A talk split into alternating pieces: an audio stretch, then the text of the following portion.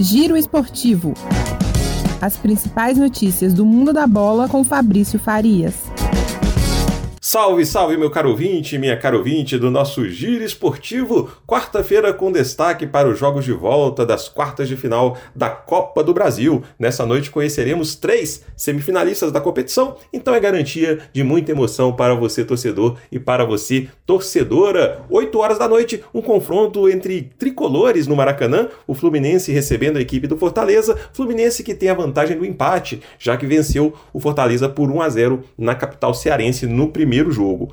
Às 9h30, mais dois confrontos, o Corinthians recebendo a equipe do Atlético Goianiense. O Corinthians que vem numa situação bastante complicada, perdeu o clássico para o Palmeiras no Campeonato Brasileiro no último final de semana e agora precisa reverter aí uma vantagem de 2 a 0 construída pelos goianienses no primeiro jogo. No mesmo horário, Atlético Paranaense e Flamengo se enfrentam em Curitiba. No primeiro jogo, 0 a 0 então teremos aí um confronto em aberto com duas equipes num bom momento, né? O Flamengo que cresceu bastante com a chegada do técnico Dorival Júnior e o Atlético Paranaense, né, semifinalista da Copa Libertadores da América. Um técnico Filipão fazendo aí um excelente trabalho. É um confronto que promete bastante. Lembrando que essa fase né, das quartas de final da Copa do Brasil, ela vai se encerrar amanhã com o jogo entre América e São Paulo às 9 horas no Independência. O América que perdeu aí o primeiro jogo lá em São Paulo por 1 a 0, é aí a única, a única equipe mineira, né, na competição e vai lutar para poder chegar aí pela segunda vez em uma semifinal de Copa do Brasil.